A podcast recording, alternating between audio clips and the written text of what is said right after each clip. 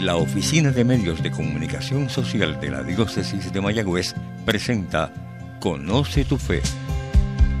Este programa te ayudará a conocer más la fe católica para que en la medida en que más la conozcas, más ames la fe que Dios nos ha regalado por medio de su iglesia.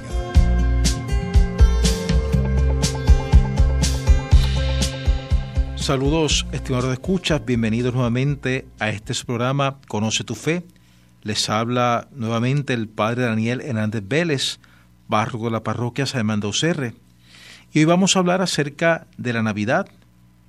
Vamos a intentar, en el tiempo que tenemos, hablar de qué es la Navidad, cómo la Iglesia celebra la Navidad y tratar de contemplar cómo la auténtica Navidad es contraria a lo que el mundo nos invita a vivir actualmente, a ese concepto equivocado, distorsionado de la vida que nos presenta el mundo en el cual nuestra vida se desenvuelve.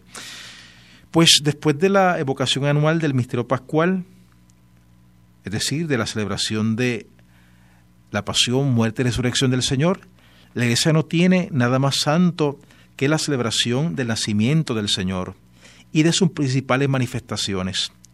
La solemnidad del 25 de diciembre ocupa el centro del tiempo de Navidad y a la vez guarda una especial relación con la Pascua, porque para qué ha nacido el Señor. ¿Es, esto algo que no se nos puede olvidar? A veces ponemos como que el énfasis en la Navidad y olvidamos que el centro del año cristiano es la Pascua del Señor. Él ha venido para ofrecerse al Padre, para entregarse al Padre por nosotros, para hacernos pasar de la esclavitud a la libertad, para hacernos pasar de la muerte del pecado a la vida nueva de los hijos de Dios. El tiempo de Navidad comienza el 24 de diciembre por la tarde, cuando se celebran las primeras vísperas de la Natividad del Señor. Es en este contexto ya, el 24 por la tarde, que tiene lugar la misa vespertina, la vigilia, y concluye el tiempo Navidad el domingo después de Reyes o Epifanía, cuando celebramos la fiesta del bautismo del Señor. Una de las características más visibles de este periodo es la acumulación de fiestas. Muchas fiestas, pues en poco tiempo.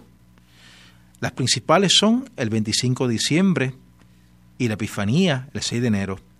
Pero el domingo siguiente a Navidad se celebra la fiesta de la Sagrada Familia. El primero de enero, cuando concluye la octava de Navidad, celebramos la solemnidad de Santa María, Madre de Dios. Y el domingo después de la Epifanía, como ya indicáramos, celebramos la fiesta del bautismo del Señor, con la cual concluye este tiempo. El octava Navidad, que va desde el 25 hasta el 1 de enero, del 25 de diciembre al 1 de enero, encontramos las fiestas de San Esteban el 26 de diciembre, el 27 la fiesta de San Juan Evangelista y el 28 la fiesta de los santos inocentes. La fiesta de Navidad y Epifanía aparecieron en el calendario cristiano a comienzos del siglo IV.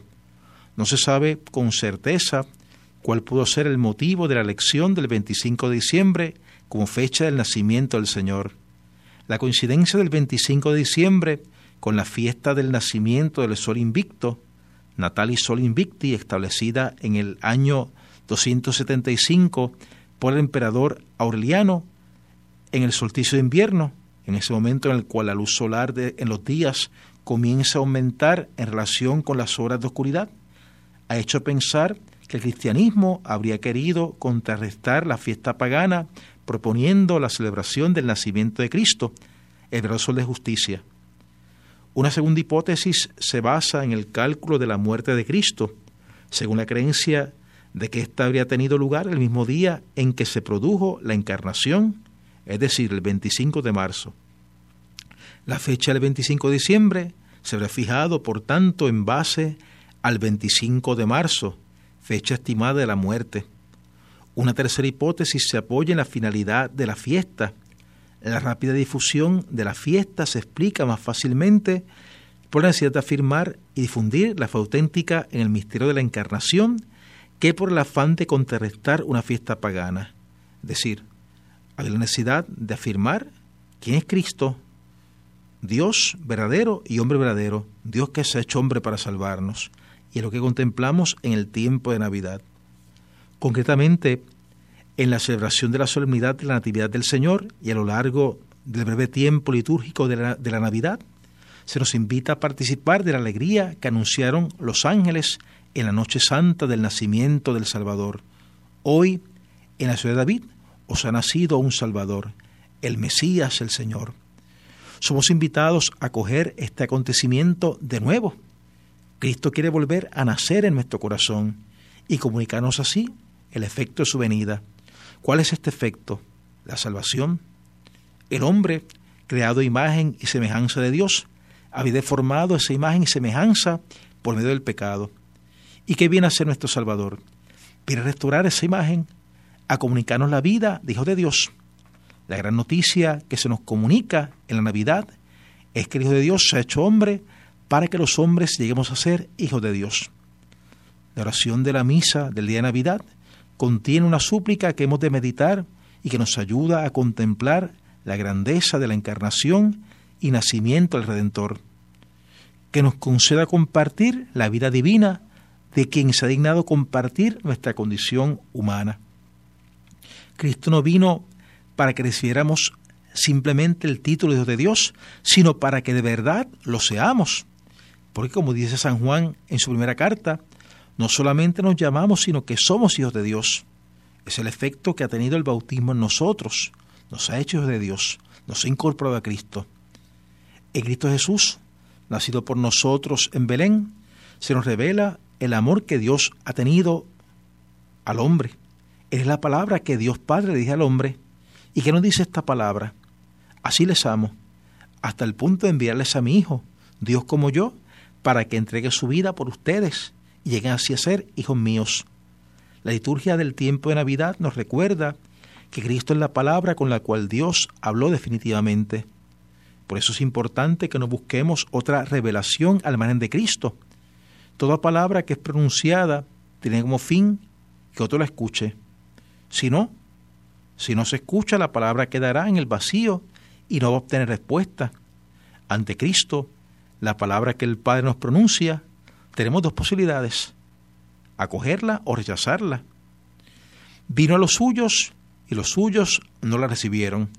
Dice San Juan en el prólogo de su Evangelio sobre el rechazo que recibió el Señor, sobre el rechazo que la palabra recibió de la gente de su tiempo, rechazo que también recibe nuestra época, en este tiempo. Con estas palabras expresa el apóstol evangelista la cerrazón voluntaria de los hombres ante el Señor que viene a salvarnos.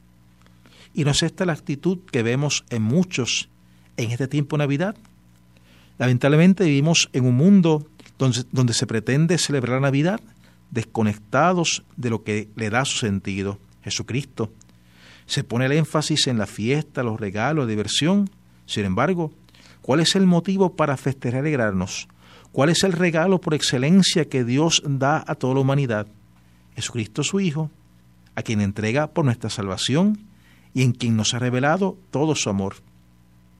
Está en nuestras manos acoger o rechazar la luz, pero tendremos que atenernos a las consecuencias de nuestra elección. Ante el don tan grande que nos viene a traer Cristo, ¿cómo lo vamos a rechazar? ¿Cómo le vamos a cerrar las puertas? Hay una frase que pronunció San Juan Pablo II al comienzo de su pontificado y que resume la actitud que debe tener el hombre ante Cristo, nacido para nuestra salvación. No tengáis miedo, abrid de par en par las puertas a Cristo. ¿Cómo tener miedo a quien se hace, niño para salvarnos? ¿Cómo tener miedo a aquel que viene cargado de dones, al que nos quiere comunicar la salvación? ¿Cómo temer al que da sentido a nuestra vida y es modelo para el hombre? Otra expresión que nos puede ayudar a entender lo que se nos invita a coger en el tiempo de Navidad es son aquellas palabras de Benedicto XVI, también en la homilía del inicio de su pontificado. Cristo no quita a nadie, lo da todo. A veces, a veces tenemos ese miedo a dejar al Señor entrar en nuestra vida, pensando que algo nos va a quitar, pensando que el seguir a Cristo nos va a quitar la alegría, el gozo, la diversión que queremos tener en esta época. Y no, no puede ser así, porque Él es el fundamento de nuestra alegría, el motivo de nuestro gozo. Celebrar la Navidad desconectado de Jesucristo es como pretender celebrar un cumpleaños sin invitar al que cumple. Puede estar, pueden estar presentes los elementos propios de la fiesta, el bizcocho, la decoración, pero si falta el homenajeado, pues entonces no tiene sentido ni razón de ser lo que estamos celebrando. La Navidad nos invita a abrirnos a Cristo, nos invita a abrirle nuestro corazón, conscientes de su gran amor, confiando en que Él tiene más deseo de darnos la salvación que nosotros recibirla. La Navidad no se queda en la contemplación del recién nacido, sino que nos invita a ver a Cristo crecer para que vayamos creciendo con Él y lleguemos a ser hombres a su medida.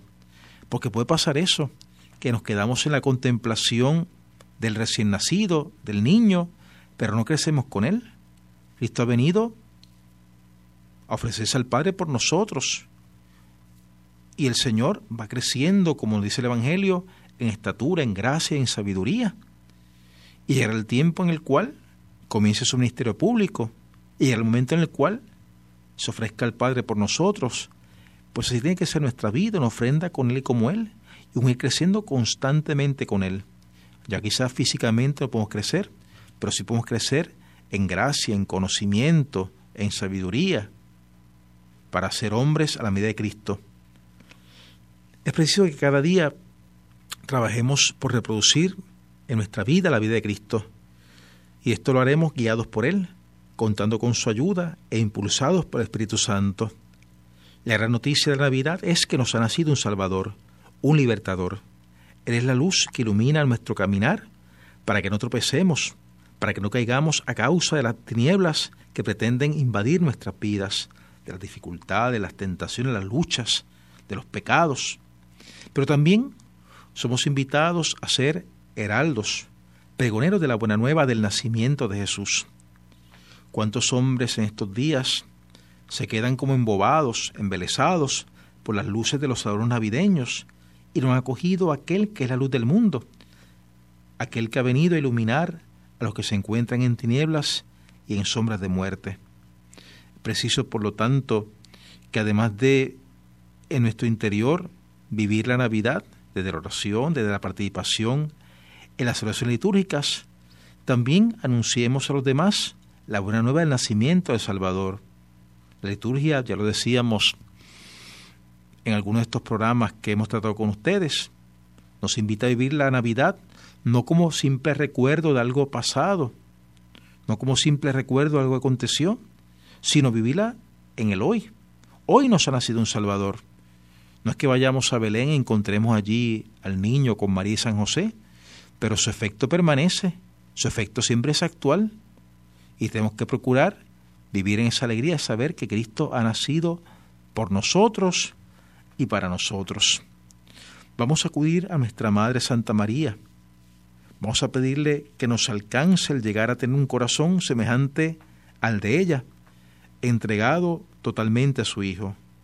Si ella en la primera Navidad tuvo que recostar a su Hijo en el pesebre, que en esta Navidad tome nuestro corazón y ponga a Jesús ahí. Que tampoco le saque de nuestro corazón, para que así nos ayude a mostrar a los hermanos. Y así ellos conozcan, amen, sigan y sirvan al Señor. Pues que este tiempo de Navidad, que es tan breve, sea un tiempo gozoso para todos, sea un tiempo en el cual experimentemos la alegría de sabernos amados por Dios. Tanto nos ha amado que ha entregado a su Hijo por nosotros y para nuestra salvación. Bien, hermanos, concluimos aquí este programa. Para mí ha sido un auténtico placer compartir con ustedes en estos días de Adviento y Navidad y haberles ayudado en esta preparación y la vivencia de estos tiempos. Se despide de ustedes el padre Daniel Hernández Vélez, párroco de la parroquia San Germán de Será hasta la próxima y que el buen Dios les bendiga y les acompañe siempre. Conoce tu Fe ha sido un programa presentado por la Oficina de Medios de Comunicación Social de la Diócesis de Mayagüez. Sugerencias o comentarios, favor escribir al apartado 2272 Mayagüez, Puerto Rico 00681.